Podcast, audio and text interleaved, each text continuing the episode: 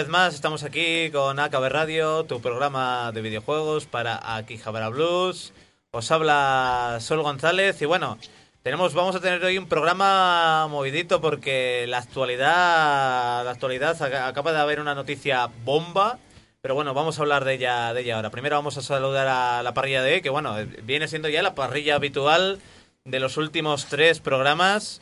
A ver, Nacho Requena, Surmanico.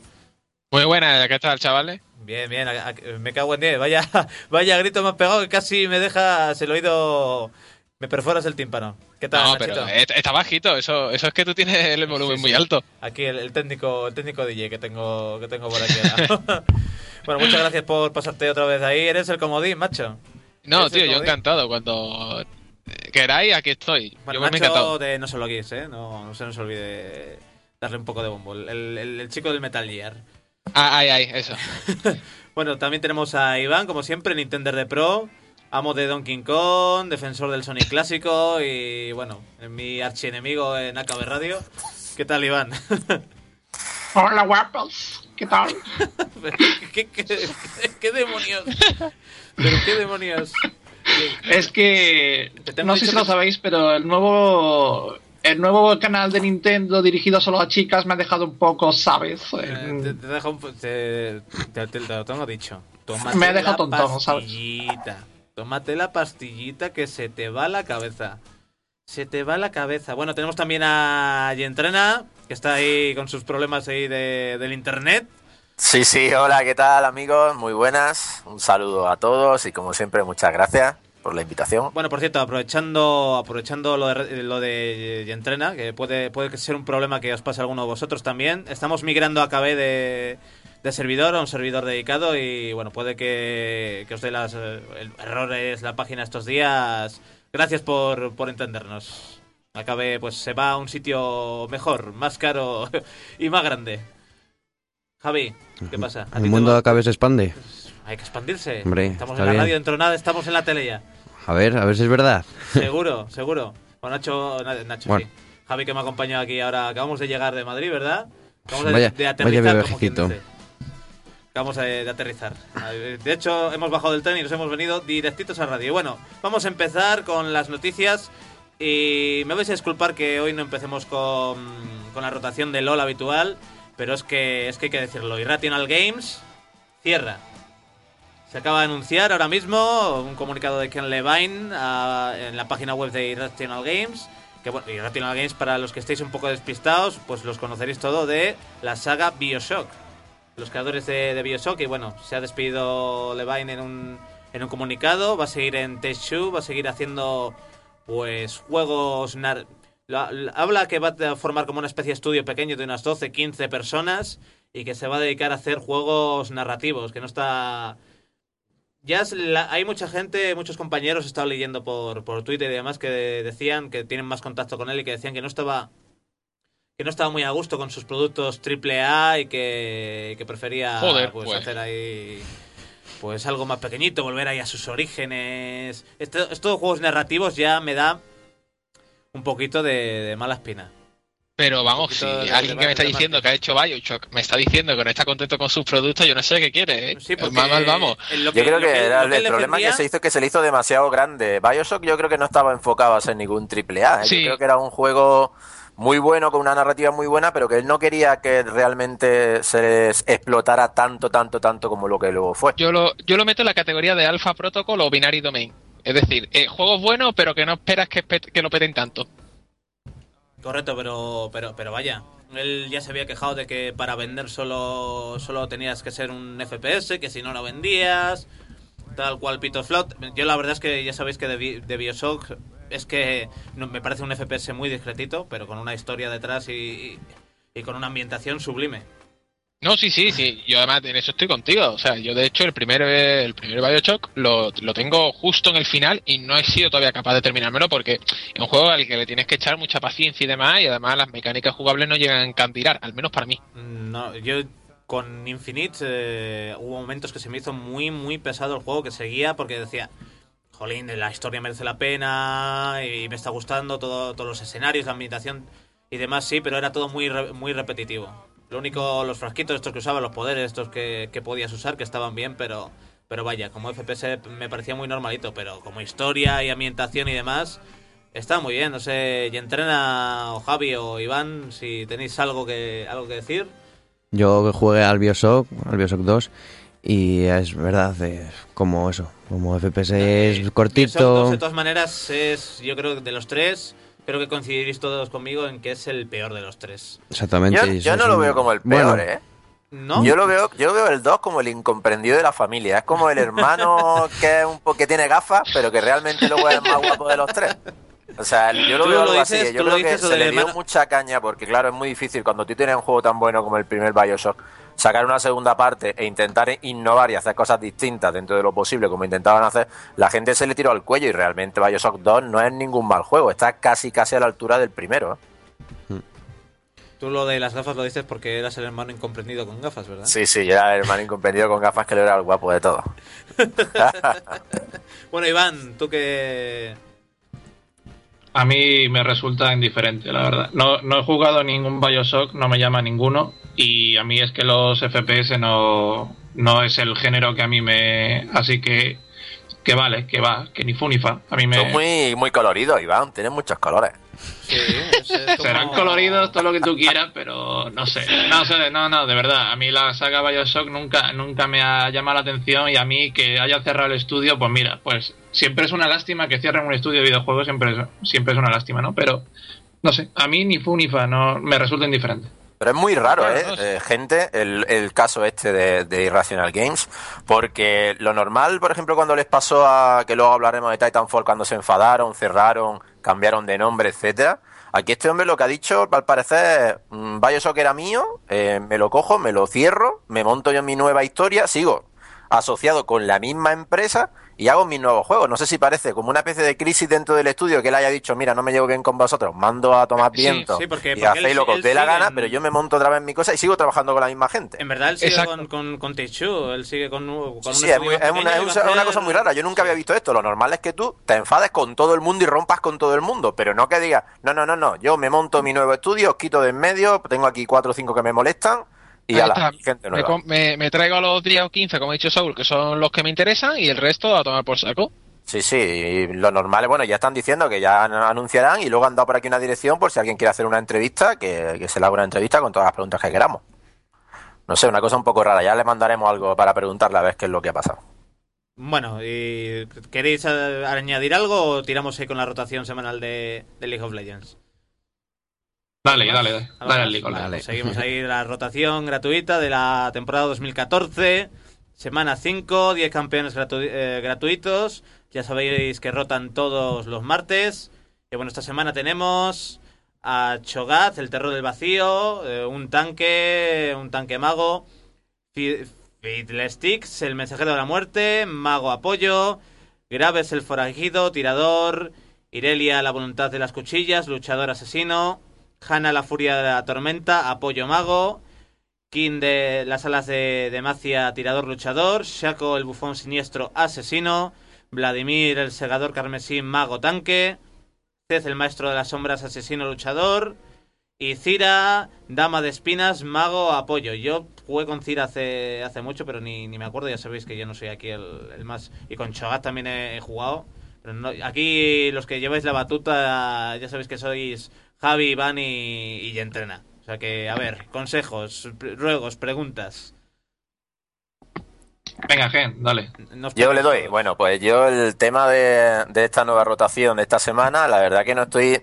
Lo mismo que estuve muy contento con la de la semana pasada, esta no veo la rotación tan buena e incluso vuelven otra vez a repetir a un personaje como Queen, que aunque es muy buen personaje, pero creo que en las últimas seis semanas lo han puesto tres veces, tres semanas ya seguidas al mismo personaje, que es, que es buenísimo, una de carry que os lo vaya a pasar bomba a la hora de jugar.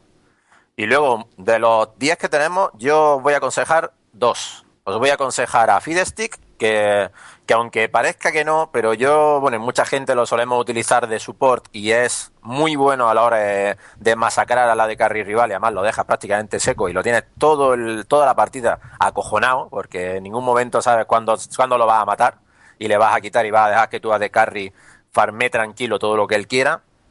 Y a eh, Graves. Graves es un, una de carry muy fácil, muy sencillo. Muy, antes era bastante más potente porque se le hizo un pequeño nerfeo a, a un par de habilidades que tiene. Pero es otro muñeco, además, si os ponéis una de las habilidades que hace un lanzamiento doble, eh, con este ganáis la línea prácticamente de calle. Y ya sabéis, el LOL, el dinero, es siempre lo primero. Correcto, como en, como en- como en la vida, como en la vida. A ver, Iván, adelante. Tu tesis. Pues mira. Pues a mí me parece también un poco raro que hayan otra vez repetido a Queen, que ya os dije de la primera vez que hablamos de esto que es mi de carry preferido. Entonces, eh, pues mira, pues ya que lo han puesto gratis, pues animo a que la gente lo vuelva a probar y, y mira, ¿por qué no? Lo lleve a mid. Es decir, mm, Queen es un personaje muy, muy viable en mid. ¿Por qué digo esto? Pues porque si juegas tranquilamente tu línea, farmeas tranquilamente, pasas del, del mid contrario. Si le puedes pokear, mejor todavía.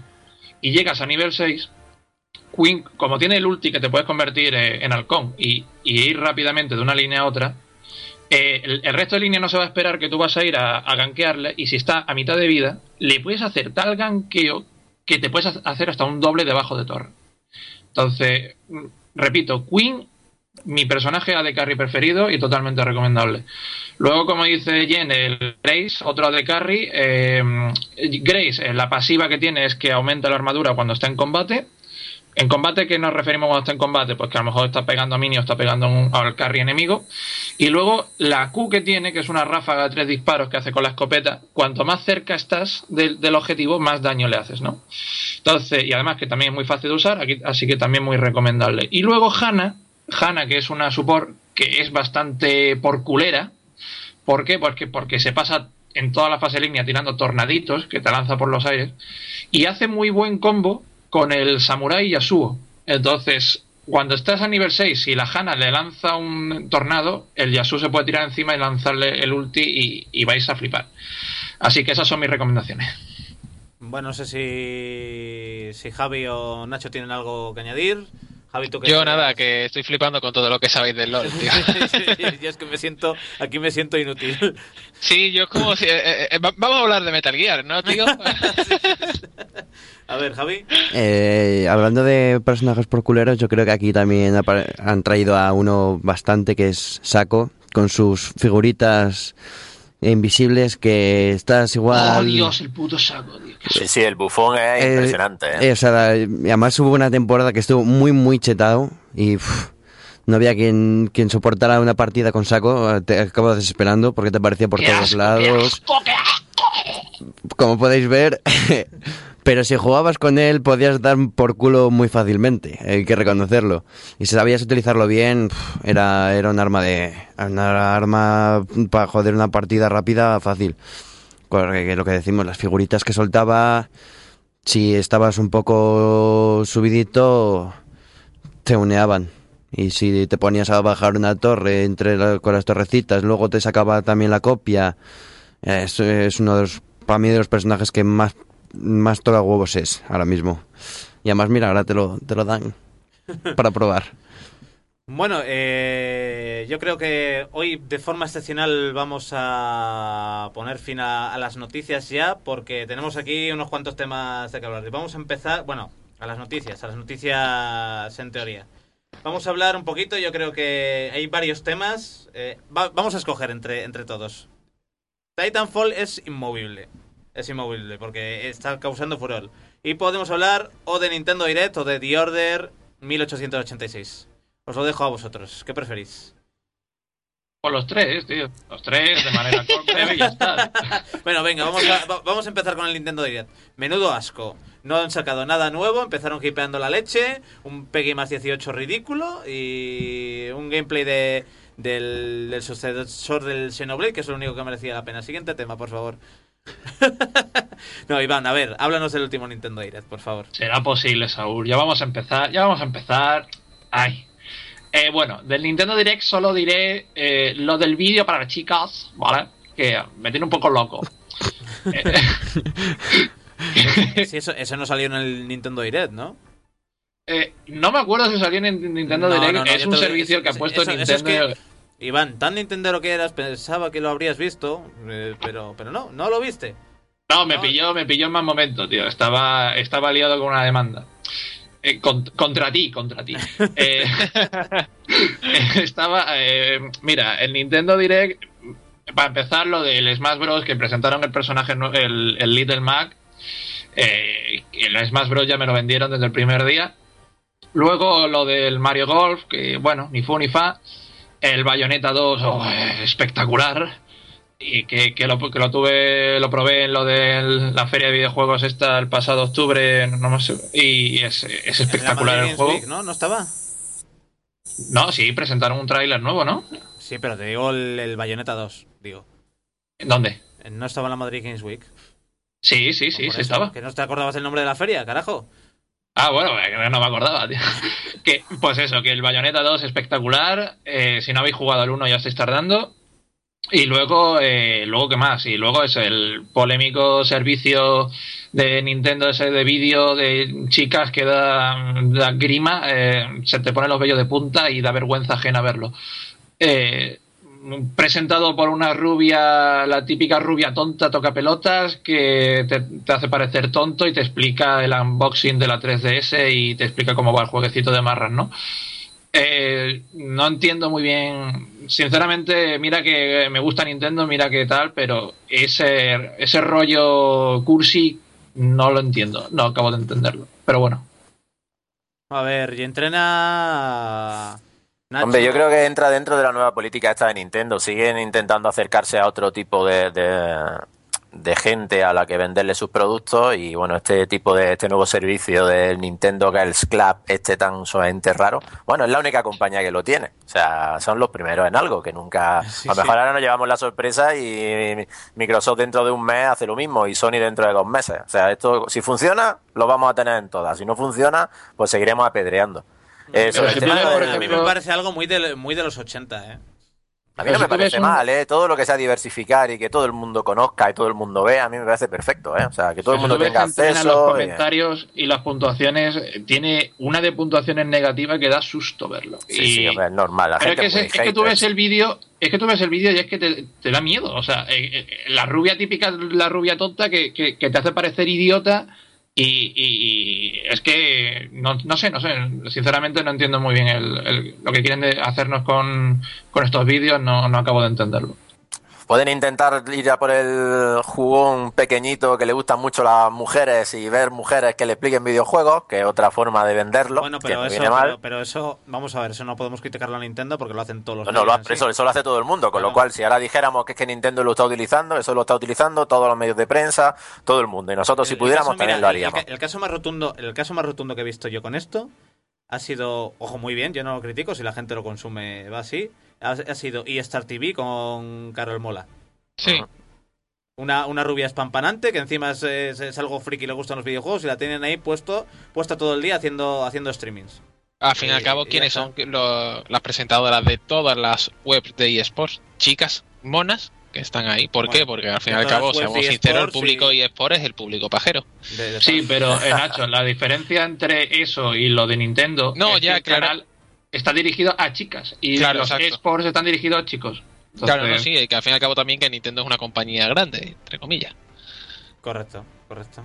Bueno, Nacho, ya que, ya que estás ahí, ya que has tomado la palabra del direct, ¿tú, ¿tú has visto algo? o- Sí, no, a ver, eh, antes cuando me has dicho que lo, íbamos a que lo iba a comentar, precisamente me he leído la noticia aquí a Vara, porque yo es que os explico, yo con los Nintendo Direct directamente los he obviado. Creo que es la peor manera de anunciar cosas para mí.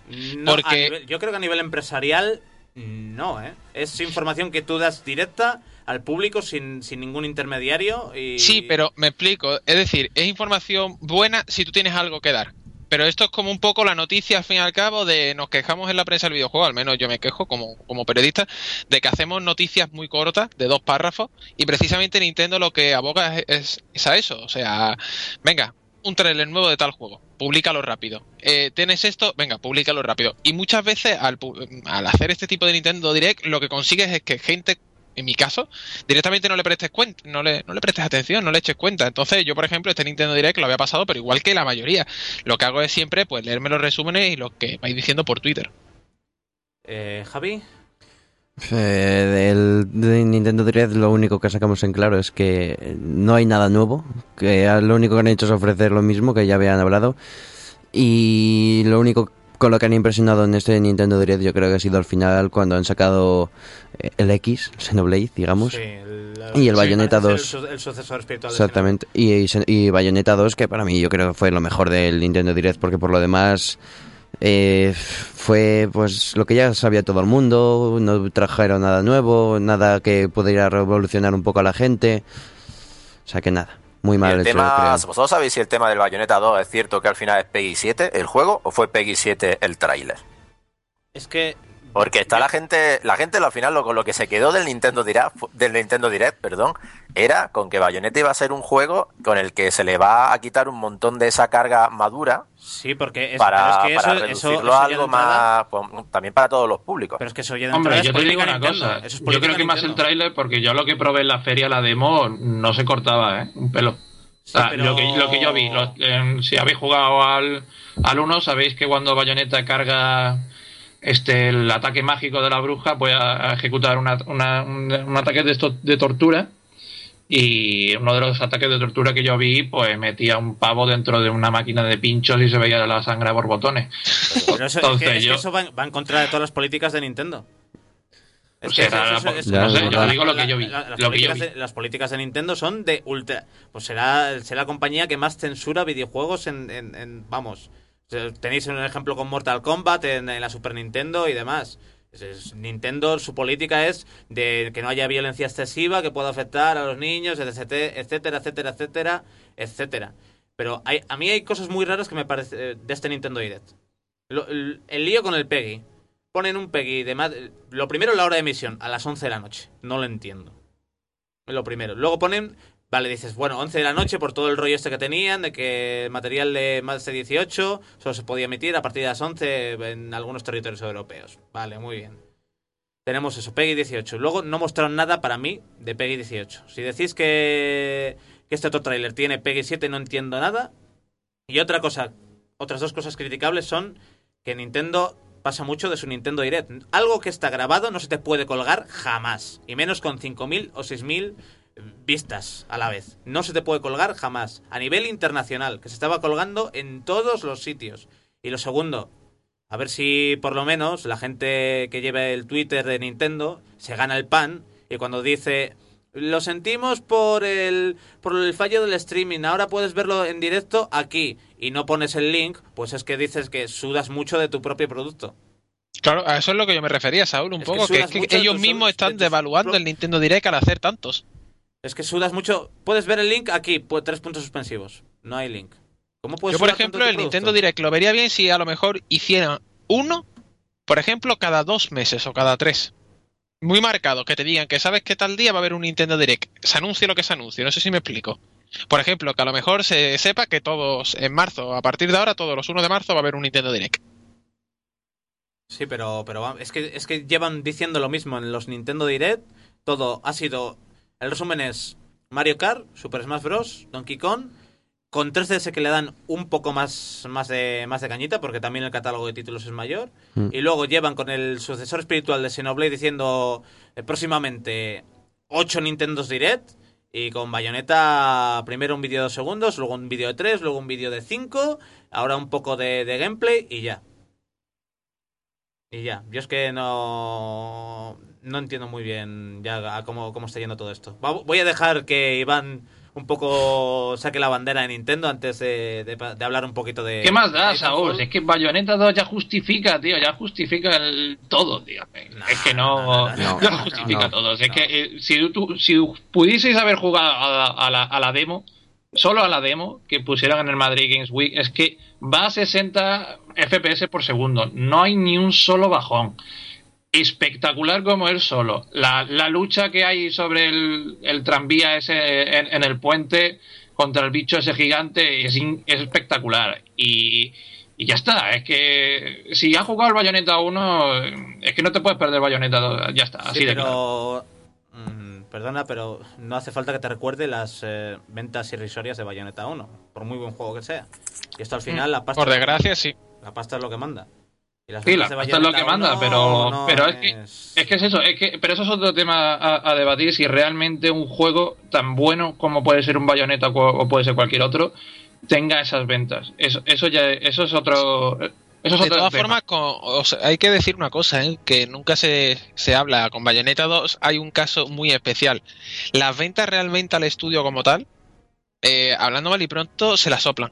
O- y, y digo esto porque Nintendo es la que está detrás financiando el proyecto. Sí, es decir. Nintendo eh, ha creado o ha, bu- ha buscado este juego no más por las ventas, sino para incentivar las ventas no del juego, sino de Wii U. Sí, sino de la consola, correcto. Exacto, es decir, aquí un poco va a dar igual lo que venda Bayonetta, porque eh, el estudio va a llevar, se va a llevar su pasta, seguramente se llevará su royalty si consigue X unidades, pero sobre todo la meta de Nintendo no es esa, la meta de Nintendo es colocar más hardware en las casas, la- Sí, para su vez también consolas, comprar claro. pues más juegos de Nintendo. El problema, el problema de todo esto es que si, si al final Nintendo sigue fiel a sus, a sus políticas de, de todo este contenido para adultos y demás y censura mucho Bayonetta, es que el público seguidor de Bayonetta que lo que busca es un juego maduro y salvaje y animal, Claro. es que se va, va- va a sentirse totalmente defraudado.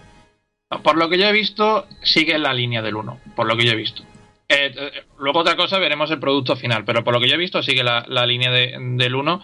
Y es lo que dice Nacho, eh, Bayonetta no será un superventas, pero sí es un vende consola para, cierto, para ciertas clases de, jugadores, ¿no? Eh, hay mucha gente que so- solo se va a comprar ese juego por la consola por ese juego, ¿no? Claro, a ver, yo no tengo, yo no tengo Wii U y os lo voy a decir así de claro. Es decir, si a mí cuando salga Bayonetta 2 Wii U está a un precio bastante más asequible, eh, te hablo de 150 euros, no pagaría más, pues lo mismo me lo pensaría. Al, al paso que va tampoco sabemos cu- cuándo va a salir Claro, Bayonetta. hombre, más que nada porque, hombre, por 150, sabiendo que después va a salir el, el sucesor de Xenoblade, que para mí Xenoblade es un juegazo, Juegazo, y al fin y al cabo después pues ya te compras los típicos Mario y demás, pues mira, oye, dentro de acá vale. Yo A solo digo que Bayonetta ¿eh? Yo solo digo que Bayonetta 2 iba mucho más fluido, mucho más suave que muchos de los juegos actuales de la NES Gen. Y no lo digo yo, lo dice también nuestra amiga eh, Nao, si nos está escuchando, que, tam- que también lo, lo probó en, en el Madrid Games Week. Y, y es que es una delicia, como va como- de lo fluido de, de todo, de todo. Bueno, eh, yo creo que vamos a poner punto y final aquí con el, con el direct y vamos a dedicarle unos minutos a hablar de lo que del juego que está siendo la revolución del fin de semana. Ha habido, vamos, ha sido el hype que se ha desatado en toda la, toda la comunidad consolera y de PC. Solo, os- solo os puedo hablar de un juego que es Titanfall. Está siendo una revolución. Una revolución auténtica. Está enganchando a, a muchísima gente. Yo aquí creo que menos Iván, que tú no lo has probado, ¿no? Mm, Mira, primero que no tengo Xbox One. Y luego, segundo, que mi PC no tira, no tira eso. Bueno, pues Y tercero, que a mí, como le dije allí en privado, en un, en un correo, a mí no me. Los FPS no, no me llaman. A mí el, el estar ahí pegando tiros porque sí, no me. Que yo respeto que a la gente le guste ese tipo de juegos y tal, pero lo veo un Call of Duty, pero con titanes, ya está. No, es, no, no es tiene- un Call of Duty no tiene nada a pegarte tiros ahí No a ver, a, meter- a meterte dentro de un bicho gigante y ya está. no tiene nada que ver. Pero Yo ya te dije, Iván, aunque no te lo creas, se parece más a Liga de Leyendas que a Call of Duty. Sí, pero aún así, es que estamos hablando que para jugar ese juego hace falta un Xbox One, que nunca me voy a comprar esa Bueno, consola. o, un- o un y- PC que tampoco te hace falta un PC de la NASA, ¿eh? que tiene una, unos requisitos que no son ninguna cosa del... Un ordenador de hace 6 años muy perfectamente Titanfall, ¿eh? Sí, de todas maneras todavía se nota que en la beta que no, que no han acabado de ajustar todo. Sí, sí, había cosillas, además incluso en Xbox Todo One se veía bien. algún que otro tironcillo, alguna Sí, cosilla por sí, ahí que se notaba que Bien, todavía me, había me problemillas. instalé hace poco desde Steam la demo de Rayman Legend para probar el ordenador y es que ni me lo tira el Rayman Legend. Entonces, el Titanfall ni, ni te cuento. Yo, es, es lo que tienen los pobres, tío. Nos tenemos que conformar con lo que nos vende Mediamar, tío. A precio de risa. ¿Tú, Javi, habías jugado? o- Sí, la probé muy poco y luego me dediqué a ver a, aquí al compañero y entrena en su direct y la verdad es que es espectacular. O sea, ni Call of Duty ni esto, esto es un juego único. O sea, la- lo de poder pillarse los, los titanes le, le da un, un caché increíble. Es que le hace un juego superior, no tiene otra palabra. O sea, incomparable. Bueno, a ver, eh, Nachito. Bueno, tú ya sabes que me he pegado casi todo el fin de con él y lo puse por Twitter y además creo que nadie me ha rebatido, lo cual al fin y al cabo es bueno porque dije que es el mejor FPS arcade, vamos a entender como arcade Call of Duty, Battlefield y demás, no un Dishonored, un, un Div o por ejemplo Bioshock, ya que estamos hablando, sí, sí. es decir, arcade puro y duro donde... FPS, eh, un FPS puro. Un FPS puro, exacto, como, como a- a- allí tu Counter Strike, tu querido Counter Strike. Sí, sí. Pero al fin y al cabo, yo diría que es el mejor FPS que he jugado precisamente desde que salió el primer Modern Warfare. Que fue esa. eh, que supuso esa revolución, o esa de decir, hostia, madre mía, qué maravilla. Sí, porque Modern Warfare, además, yo recuerdo el primero que fue eh, revolución a nivel de la campaña Claro. y a nivel del, de- de- del multi. Es que era, era fue el salto cualitativo de. No, o sea, yo recuerdo con, con- Exacto, yo recuerdo con el primer Modern Warfare que, que además recién había entrado en la carrera y recuerdo que no iba a clase. O sea, yo nada más entrar en la universidad ya estaba faltando a clase porque me llevaba hasta las 4 de la mañana jugando al online. Y, y no soy de jugar a, a juegos online, lo tengo que reconocer. Y estaba enganchadísimo y con Titanfall me ha pasado igual porque es que no, no, no, o sea, sí, es un FPS, pero no sigue la estela de Call of Duty porque los propios, los propios pilotos, que, se que son los personajes, es que pueden hacer de todo. O sea, es que puedes hacer como parkour por el escenario, lo que añade una dificultad brutal a la hora de disparar, porque tienes que disparar mucho más rápido y mover tanto el stick o el ratón, dependiendo del PC, a más velocidad. Y después, sobre todo, el tema de los titanes, que es que puedes Sí, matarlos. O sea, ya no solamente subir titán, sino que hasta un propio piloto se puede subir a la chepa y Para reventarle el casco. Es que son, reventarlo, sí. tiene, tiene muchísimas cosas. A ver, eh, ¿y entrena? Bueno, yo estuve el sábado, hicimos cinco horas de directo de, de Titanfall, probamos todos los, todos los modos, todo esto- vamos, prácticamente el juego de todas las formas, de todas las maneras, y empecé a verle el componente táctico que la gente le, le echaba de menos. Y es que, claro, todo el mundo decía, joder, es que un 6 contra 6 con bots es una tontería. Los bots lo han puesto ahí porque no son capaces de programar un juego de 20 contra 20.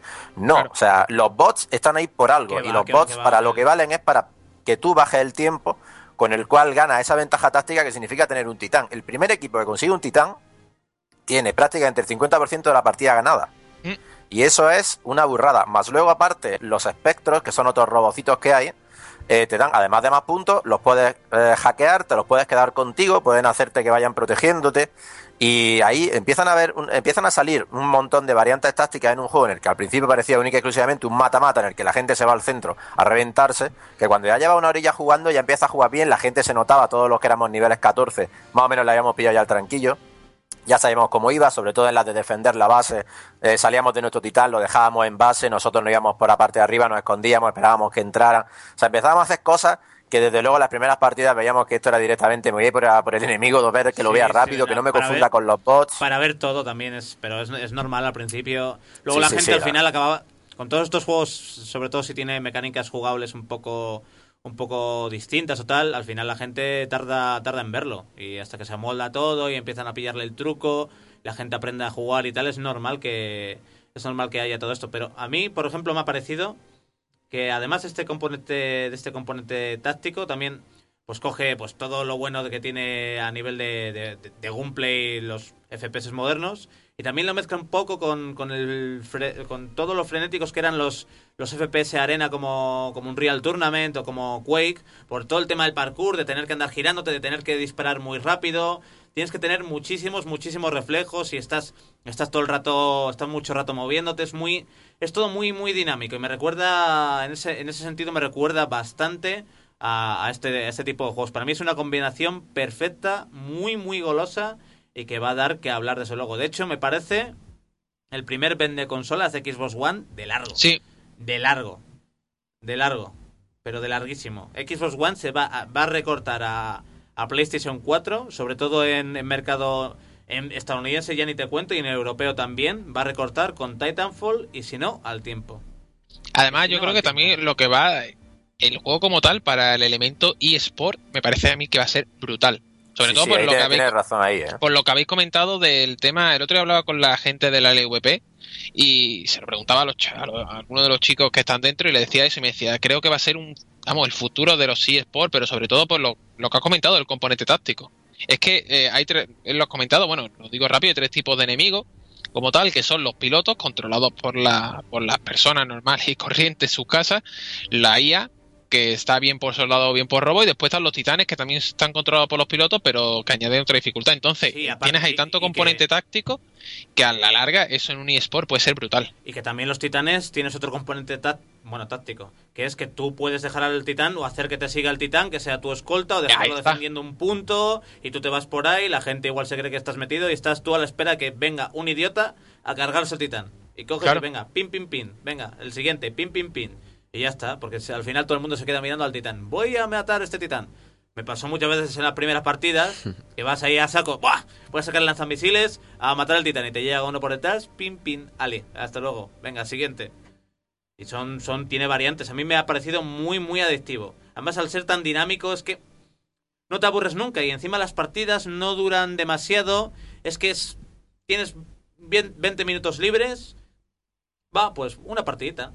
Una Sí, Sí, sí, en partidita. 20 minutitos prácticamente caen Sí. dos partidas. Y luego, además, lo que dices es que eh, cuando te has jugado las dos partidas, mira el reloj y dices, joder, si. Y esa- eso es, ahí es cuando un videojuego es bueno. Cuando. No, cuando pierdes la noción del tiempo. Cuando tú pierdes la noción del tiempo delante de la pantalla, significa que te lo estás pasando en grande y que realmente es- está muy bien cuidado. También es verdad, hay que ver de quién viene el juego. O sea, hay que reconocer que, que lo único malo que tiene Titanfall va a ser Origin. Eso es lo único malo que va a tener. Porque por el, por el- el resto va a ser todo muy bueno. Y, y claro, el- lo que decía antes, cuando con el tema de también estabais comentando de- del deporte electrónico, cuando los equipos de verdad empiecen a ver las dinámicas de Titanfall, ese uso que pueden hacerle a los minions, cómo ir ganando, cómo no ganando, eh, se puede convertir en, en una cosa eh, bastante espectacular a la hora de verlo y bueno, y sobre todo a la hora de jugarlo. Sí, cuando todo el mundo vaya, vaya descubriendo todos los secretos y se asienten, pues unas bases estándar de, de lo que es una partida, igual que, que se ha hecho en, en bueno, en su día en Dota o en LOL o en demás, que la gente vaya ya diciendo, pues hay mm, roles como quien dice y cada uno hace, hace una cosa y esto tiene una variante táctica, incluso los mapas se entrenarán dependiendo del mapa y, y todo esto, pero eso se descubre al final haciendo horas y horas. Sí, y sí, eso horas está y claro. Una de las cosillas cierto- que eh, la gente no veía No, muy claro era el tema de la, del modo historia, que quieren ahí medio embeber ahí dentro del, de este multijugador. Y es que en, en teoría tú al parecer elegirás una de las dos facciones y luego a medida que tú vayas jugando te irán saliendo misiones, te irán saliendo cosas que son las que van haciendo que tu facción sea la que vaya ganando terreno. Porque la gente nos preguntaba que si va a ser siempre igual. Tiene, aunque sea un multiplayer siempre, pero va a tener cosillas, va a tener un modo, no sé si viste en la pantallita, te iba hablando una muchacha o te va hablando... Sí, sí, sí. Pues te Al van contando cosillas, va a tener me, re- me recordó un poco me recordó un poco a cuando te hablaban en el, el StarCraft te, lo, te lo voy a decir cuando salía ahí pum Sí, claro, te salía ahí la pantallita con el tienes Sí. que hacer, o ahora te cambiaban y golpe el brazo te dicen, oye, pues ahora tienes que hacer tal y te, vete a matar a X o vete a matar a... Y la verdad que hay que ver también, a ver cómo, cómo enlazan ese modo historia extraño o modo de... Es que ya no sé cómo explicarlo, es que es una cosa... Por ahí una vez leí una de- definición de, una de este tipo de juegos multijugador pero single player, una cosa muy rara. una, una especie de como de como de campaña de campaña global a partir de, de lo que de lo que tú vayas haciendo en el, en el multijugador Sí. algo así algo- Por cierto, algo muy raro. disculpad mi ignorancia, pero ¿sale para PlayStation? No, No. ¿O tiene pensado salir para PlayStation? no. En teoría tiene exclusiva de Windows, vamos a dejarlo en eso. Sí, sí, pero exclusiva yo ya me conozco ese No, no, es exclusiva, es exclusiva, exclusiva de con muchísima pasta por delante. Sí, de hecho, de hecho ya salió Respawn diciendo que, que el primero no, pero que si hubiera alguna secuela, que sí, Sí. querrían hacerlo, hacerlo multiplataforma. Lo que pasa es que habrá puesto Microsoft, pues, O- pues ca- ca- caso bayoneta, volvemos a lo mismo. Es decir, que si te viene un estudio que te da la pasta y te fina... vamos, Al fin y al cabo, el principal problema del videojuego, en general, es buscar una inversión o un presupuesto que te des- haga el desarrollo del juego que le dé a esos programadores y al fin y al cabo todos los componentes del, del estudio para vivir. Y a partir de ahí, pues si vendes muchísimo mejor porque te vas a llevar la- las primas, pero al fin y al cabo lo principal es que tú puedas pagar el juego. Entonces, si Microsoft ha soltado Taco, igual que ha soltado Nintendo a Platino, pues oye, tiene que ser exclusivo buenamente sea, como Mass Effect, que- se ha pegado 5 o 6 Sí, sí. años, ¿no? Lo que tenemos sí. que recordar es que Microsoft eh, lleva mucho tiempo, no sé si a- todo el follón que hubo con Activision Blizzard, de que si no, cuando lo tenía Vivendi, que querían venderlo, Microsoft estuvo detrás de comprar Activision Blizzard con la única razón de quedarse Call of Duty en exclusiva para sus consolas. Ellos saben que tener un, un FPS multijugador exclusivo para ellos el mercado que mueve eso es inmenso. Con es, van a ganar muchísimo dinero. Y cuando vieron que no se pudieron hacer con ninguna franquicia en exclusiva, ni Battlefield, ni, ni Call of Duty, tiraron por la tercera vía que vamos a generar una franquicia nueva, vamos a contratar a, a esta gente que sabemos que son unos máquinas y venga a trabajar con nosotros Claro. que nos vaya a hacer vender aquí lo, lo indecible. Yo te tengo que decir una cosa, yo no confiaba en absoluto en este Titanfall, va, me parecía otro FPS más del montón cuando se anunció y sin embargo ahora cuando probé la beta, porque mucha gente que yo sé que también piensa igual al respecto como yo en los FPS, dije, bueno, voy a pedirle una beta rápidamente a Elect- a Electronic Arts, hablé con Mario de A, me pasó la beta y es que alucinado. O sea, es que de verdad lo digo, eh, muy bien, tío, porque no me, no me esperaba en absoluto un FPS tan bueno. Yo llevo vendiéndoselo a la gente desde que lo probé en la Gamescom. A mí me pareció el mejor juego con diferencia que había en la feria. Era el único juego en el que tú hacías cola, aunque estuviéramos dentro del stand privado de EA, y, y daba, te decía, venga, salgo y me pego otra hora más esperando porque quiero volver otra vez a probarlo. Porque es que era, el, con diferencia, el más divertido que jugamos. Correcto. Y al final también se criticaba mucho el, el tamaño, se dudaba mucho del tamaño de los escenarios y de y del número de, de jugadores y a mí me, me parece que han acertado tanto en el tamaño, te puedo- hay, si, si rodeas un poco te puedes encontrar con sitios en los que no haya nadie, son a mí me han parecido me- medianamente grandes, no, no escenarios estilo Battlefield, Battlefield 4, pero sí escenarios más grandes que, que un, Call, que un Call of Duty. Lógico también por los titanes, pues si no, a ver, a ver por dónde eh, por dónde mueves al pobre, al pobre bichico. De todas formas, para mí el mejor componente que tiene Titanfall, y lo resaltaría incluso por encima de los Titanes, y mira que ya estoy diciendo, es el hecho de que los pilotos puedan saltar o volar, llámalo El, como el quieras, doble, doble salto y jetpack. el doble salto, que lo- Sí, es que el otro día estaba yo por los tejados, tío, y decía, tío, si es que esto es una maravilla.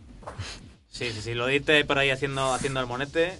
Y luego Sí, sí, también además algo- que como nunca sabes por dónde te van a matar, Sí. Claro, exacto. Tienes que tener mil ojos, porque aquí ya no es. Ah, vienen por un pasillo, como por ese, por- pasaba con Call of Duty, que te iba, al, no sé, el famoso, el famoso escenario de la azotea ese que había, que decía, ah, siempre salen por la misma ventana y venga, voy a empezar a coleccionar muertes. Sí, juega- aquí no, aquí nunca sabes dónde te van a salir, por dónde te van a salir, quién te va a romper el pescuezo detrás tuya, o si vas a ver tú a un tío dando saltitos por allí y lo vas a enganchar. Y además, otra cosita que tiene muy buena es que aunque haya un fusil de francotirador, yo estuve jugando con el, en, el, en el directo del sábado con el Franco y es muy complicado, ¿eh? Aceptarle Sí, a un tío sí, dando sí, doble salto y apoyándose por las paredes es una locura, ¿eh? Es muy, muy, muy difícil. Y bueno, juegan muy bien con las, con las alturas, tanto el combate en horizontal como, como en vertical, precisamente, por, por el doble salto, el jetpack, todas las paredes por las que te puedes mover.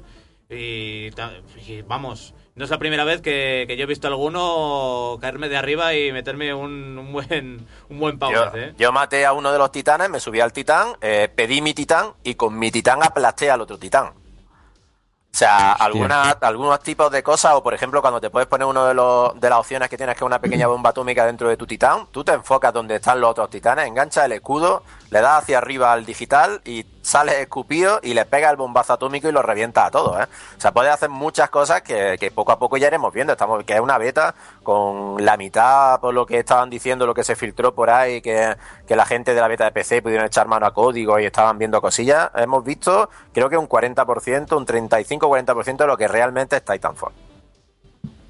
Bueno, no sé si tenéis algo, algo más que añadir por ahí. Pues que si solo estamos viendo una parte de Es, Titanfall es- es una beta, evidentemente. y ya, y ya mira, y ya mira lo que ha sido esta beta, el juego va, como nos dé de más, va a, ver, ser ver, ver qué impresionante. tal, A ver, qué tal, el producto final. Sí que sí que había cosas, por lo, por lo menos en la versión de PC, que sí que hay que mejorar de cara al producto final en tema de texturas y demás, ¿eh? Eh, Sí que hay algunas cosillas que, que había que había cosas que están poco cuidadas, pero bueno. La gente, una de las cosas que la gente parece que estaba, que yo entiendo que la gente se confunda. eh, un juego Next Gen no, es- no necesita tener una ultra mega, aunque debería tener ultra, ultra mega texturas, tal. La gente se pensaba que esto iba a ser el despiporre gráfico, y cuando realmente a nivel gráfico no es ninguna maravilla. Tiene cosas muy buenas, pero no es que sea la, panacea. cuest- La cuestión de todo esto es que pasan tantas cosas a la vez en el escenario y estás viendo todo el rato tantas explosiones, tantos disparos y se mueven tantas cosas a la vez que eso igual la gente no es capaz no es capaz de apreciarlo. Con, con, con los minions disparando con los titanes pasando lo tuyo gigantes disparando con sus misiles sus escudos y, todo. Con los otros jugadores con los jugadores rivales con, con tus compañeros. Se mueven muchas cosas a la vez. Pero sí que por ejemplo cuando te metes dentro del titán en PC ves las texturas dentro del titán que dan penica vamos y bueno ojo es una beta esto tampoco es muy difícil meter un paquete de texturas ahí Sí, HD vamos, o te meten un parche como han hecho con muchos juegos. y ya está, que es algo que no es no es difícil de, de arreglar y aún así el componente el componente jugable que tiene que tiene el título es super, vamos, hace que los gráficos queden en en un segundo apartado. Sin embargo, por ejemplo, la, la gran diferencia, por ejemplo, era te metes dentro del Titán, ves cuando te metes en la cabina que las texturas son una bueno, que no están a la- igual a la altura que el resto del juego, y luego ves el arma del titán con todos sus brillos y todo ahí bien, bien diseñado y tal, y dices, joder, esto como mola, pues trabájame un poco con lo de, con lo de dentro también. Pero bueno, eso, ya os digo que es una beta y que, vamos, tiempo hay de, tiempo hay mejorar. de, de- de arreglarlo. Y bueno, Esperemos. bueno, queda, nos queda un cuartito de, de hora del programa. Yo creo que nos da tiempo hablar un poquitín de, de The Order. Lo que ahora que hemos visto el gameplay, no sé si lo habéis visto. Si lo habéis visto vosotros, si entrena o Nacho o Iván. Sí, Sí, yo sí lo, lo he visto, lo he visto, sí. Lo hemos visto, lo hemos visto. O Javi lo estaba, lo estuvo viendo antes aquí, aquí conmigo, que no lo había, no lo había podido ver hasta. Porque ahí en, en el viaje tenía un wifi pésimo y no, no lo había podido ver hasta ahora, hasta, que- hasta que llegó aquí a la radio. Y bueno, ¿qué, qué os ha parecido? ¿Qué os ha parecido este.? pues tampoco es demasiado. Tampoco es demasiado el, el berrol que, que podemos ver nosotros entero, pero. Pero tiene, a mí me ha parecido que tiene muy, muy, muy buena pinta, ¿eh?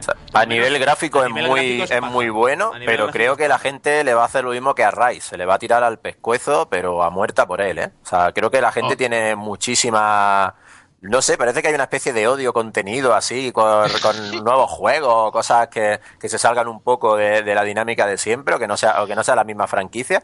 Y a mí me ha parecido que a nivel estético me parece espectacular. O sea, una mezcla de, de género y localizaciones y épocas me parece brillante.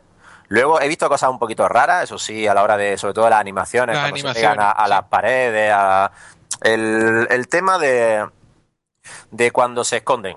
Eh, se ve un poco raro, se ve un poco forzado, pero por el resto a mí me parece un juego a nivel A gráfico mí, eh, a ahora mí mismo de, me de lo llamaba mucho la mejor. atención, pero es que mm, me llamaba muchísimo la, la ambientación, sobre eh, eso, sobre todo en el juego la ambientación y tal, los gráficos, como tú dices, la factura técnica, pero cuando he visto el gameplay me he quedado bastante, bastante frío. O sea, es que volvemos a tener un juego de disparo y cobertura.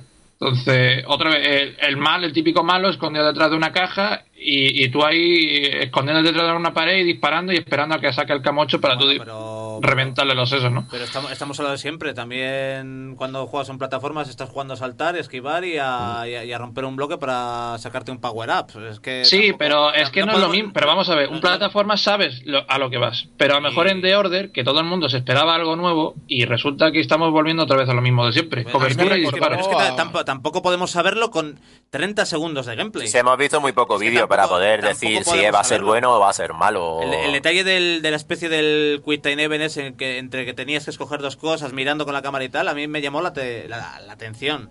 Y que tenías un tiempo para, para escogerlo y tal. A ver, en qué resulta todo. A mí me recordó un poco, yo no sé si os ha pasado a Gears of.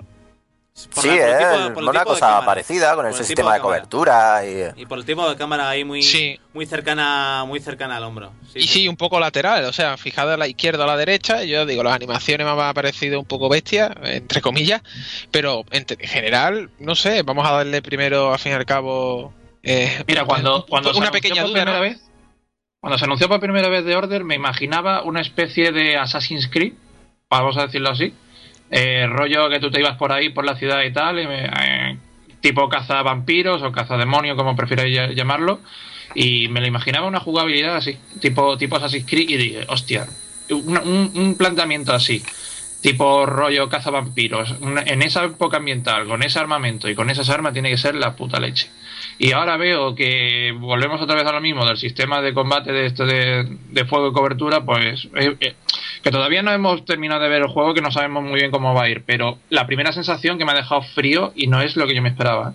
Ah, pero también eh, voy a poner un ejemplo por- con, con The Last of Us. Si ves 10 segundos de gameplay de The Last of Us y te sale un, un tío disparando a, a un, a un humano, si te Sí. sale yo el disparando a un humano, dices, otro shooter de siempre con eso tal. Y luego, cuando eh, ves, empiezas a ver más del juego, más del juego, más del juego, te das cuenta de que no es así.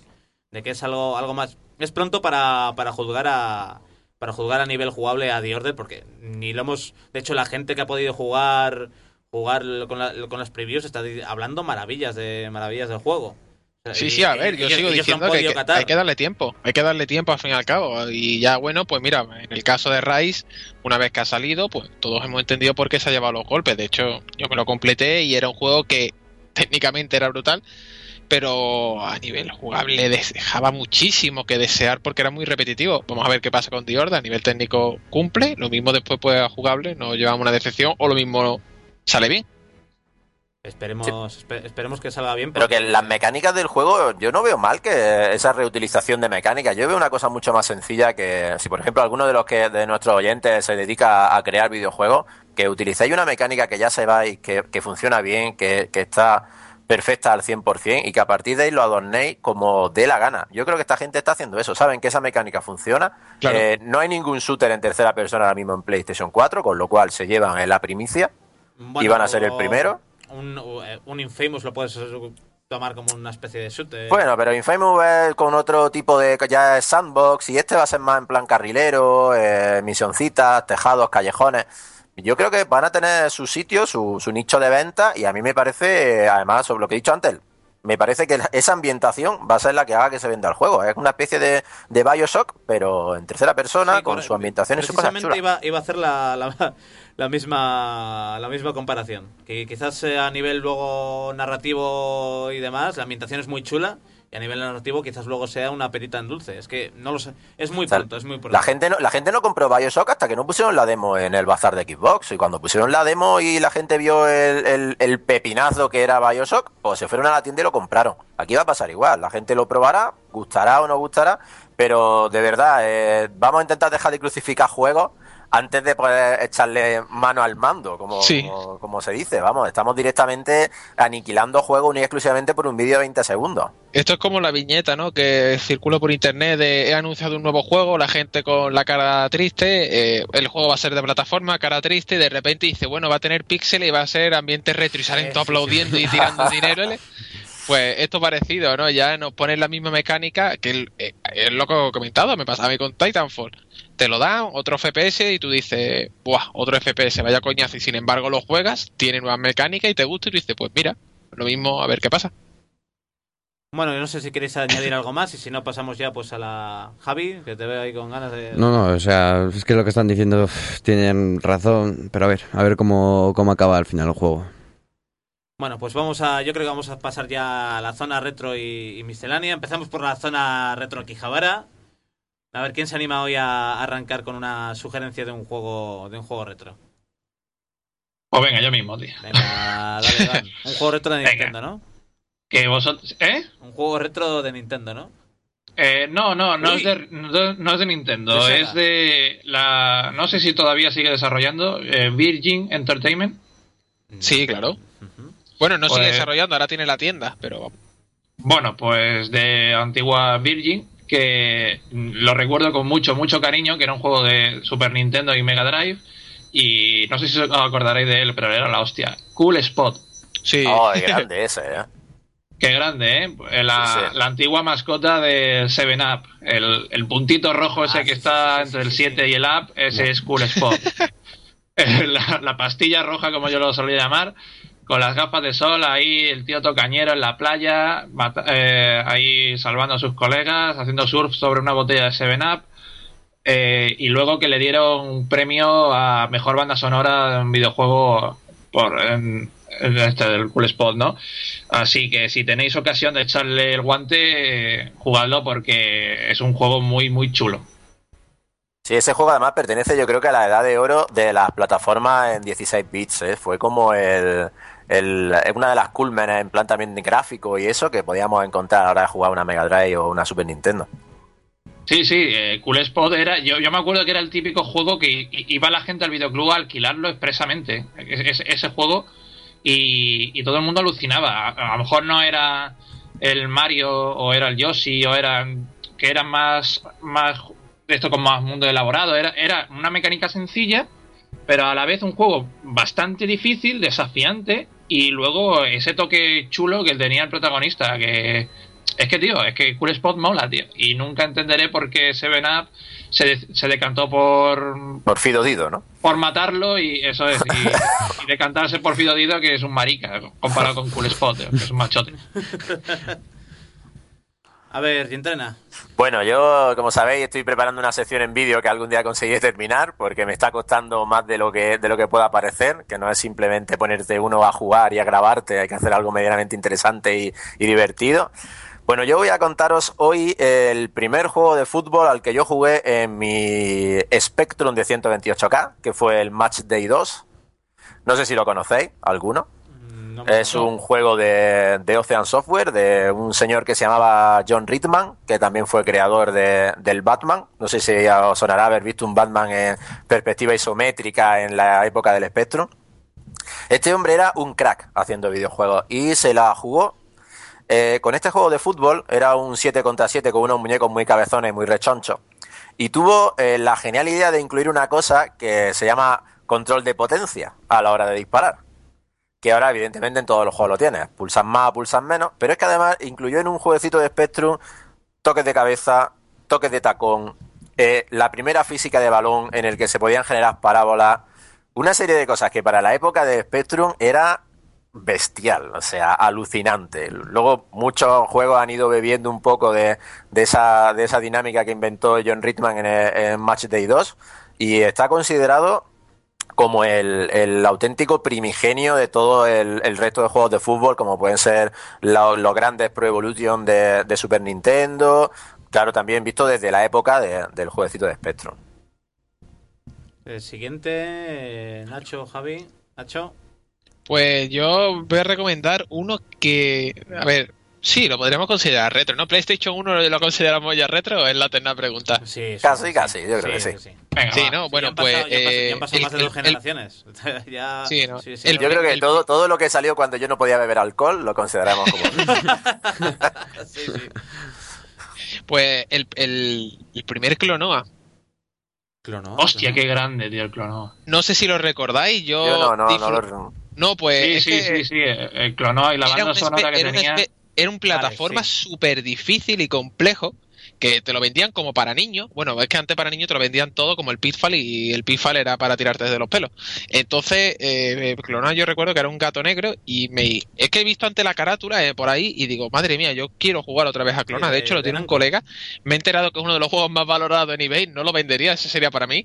Y estoy por pedírselo a mi amigo y decirle, oye, si no lo quieres, regálamelo. ¿Pero supera a Legend of Dragon? No, no, es el, eh, Legend of Dragon es el juego más caro, tío, de Play 1.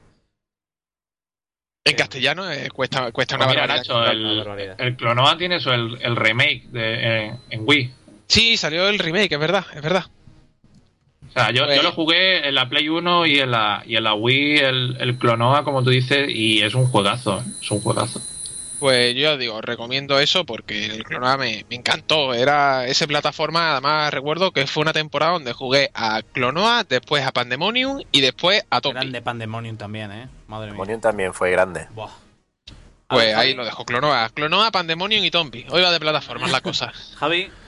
Ah, yo espero eh, la aprobación de, Iván con el Jet for Gemini para la Nintendo 64. No sé si la habrás jugado. Mm, ¿Repite? Jet for Gemini. Ni zorra, tío. Buah, pues ahí te has perdido un juegazo de plataforma. Bueno, sí, un shooter, plataformas en la cual podías ir con. ibas cambiando la historia, cogías a tres personajes diferentes, acabas con un perro, un perro con. que, que acaba volando y la de Dios es. Es, de, es de rare, ¿eh? O sea, que es raro que no lo conozcas, Iván. No, no, no. Eh, sí, eso ahora me lo dejáis escrito por aquí y, y lo he hecho un vistazo. Pues yo creo que sería uno de, un juego que te encantaría. Y si quieres, hasta te lo dejo. Sí, bueno, o sea, tienes que enviar ahí por correo bueno, un poco a la otra punta de España. Da igual, si quieres, si quieres yo te lo envío, que lo tengo ahí guardadín. Ah, se agradece, se agradece. Yo, pues eso, déjamelo escrito que le voy a echar un, vistazo cuando, cuando pueda. Entiendo. Bueno, y yo voy a, yo voy a recomendar eh, también un juego de PlayStation 1 quizás el juego de coches arcade que más, que más me ha gustado y es eh, Ridge Racer Thief 4. Ah, El- muy bueno, pa- tío. Para mí, para mí el, el top de, de Ridge Racer. Le eché horas y horas y horas y horas y horas. Ahí con, con los derrapes ahí y tal. Me encantó, me encantó. Ridge Racer Thief 4 ha sido, vamos, mi juego de carreras arcade favorito sin, sin lugar a dudas. Eso y Gran Turismo para Play, para Play 1 ha sido para mí lo top de, de la conducción. Son los únicos que me han enganchado de, de- de hecho. Y bueno, vamos a pasar, nos quedan cinco minutitos, o sea que vamos a, a las recomendaciones de la miscelánea. Venga, empieza Javi, que te veo aquí... Uy, no, no te has pensado nada. Sí, Ah, el libro que te di- dije yo de arte Spielberg que, de, que hay en el FNAC, Mouse. Un libro muy bueno que cuenta, digamos, la Segunda Guerra Mundial con, eh, con animales. Eh, los ratones serían los judíos y luego estarían los gatos que serían los nazis. Y está muy bien. es- El libro además viene es gráfico también. Es una recomendación 100%. Eh, espero, espero que si podéis lo leáis. Iván, Pues mira, como me dijo Nacho la semana pasada que me, me llamó friki, eh, yo voy a recomendaros de nuevo un, un manga, que ya sabéis que a mí este rollo no, me mola. no, no te lo tomes peyorativo, ¿eh? Es que yo soy peor que tú. Friki es el poder, tío. Claro, no, no. Basinga, Basinga. Eh, Este, vamos a ver, eh, eso, a lo que iba, al manga. Que ya he terminado de leer el, el Man y ahora me he puesto a leer uno que me está gustando muchísimo. No sé si lo conoceréis, se llama Hunter and Hunter. Ah, sí, sí. eh, sí. Sí. Es el del mismo creador de, de Yu Yu Hakusho. Y, y bueno, trata la, la historia de un chaval que, que aspira a ser un, un cazador, como lo fue su padre, que fue el, el mejor cazador, se conoce como el mejor cazador de la historia o del mundo, ¿no?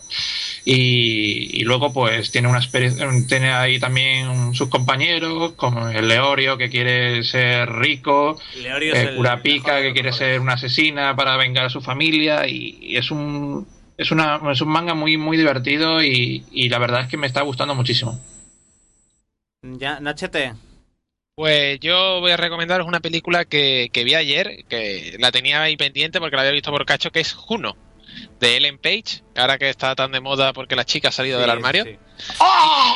Sí, es una pena. Yo también lloré. Y al fin y al cabo, Juno trata de un tema muy controvertido actualmente, como es el aborto y las adopciones, pero desde un punto de vista tan gracioso que ayer me llevé una hora y una hora, sí, hora y media que dura, riéndome sin parar. Y Michael Cera, tío. El chavalito que. Ay, sí, claro, claro, exacto, sí, sí, sí. Es que no, está- eh, estaba ahí pensando y digo, no, correcto. Y además Sí, Ellen sí. Page fue nominada para esa película como, como en los, en los Oscars como mejor actriz. Una vez y entrena. Bueno, yo como sé que muchos de nuestros oyentes son gente joven y eso, yo no sé si la gente va a conocer a, a uno de mis autores favoritos de fantasía e ironía, que es Terry Pratchett. Hombre, grande, Supongo que grande. todo- todos lo vaya a conocer. El color de la Y, magia. eh, yo creo que la saga Mundo Disco, si a la gente que nos escucha, si le gusta la fantasía y sobre todo el cachondeo, aunque es un cachondeo bastante con mucha idea política, mucho trasfondo, aunque parezca que no tiene mucho trasfondo ahí importante y grande, os aconsejo que os vayáis a una librería, eh, sobre todo los primeros 10, 12 libros, creo que son 40 y pico, eh, hay 30 y pico en castellano. Eh, los primeros 10, 12 libros los podéis encontrar tirados de precio y no os vais a arrepentir, ¿eh? Cualquier libro de la saga Mundo Disco os va a hacer, sobre todo, reíros una barbaridad. Sí, sí, correcto, correcto. Muy, muy, muy gracioso.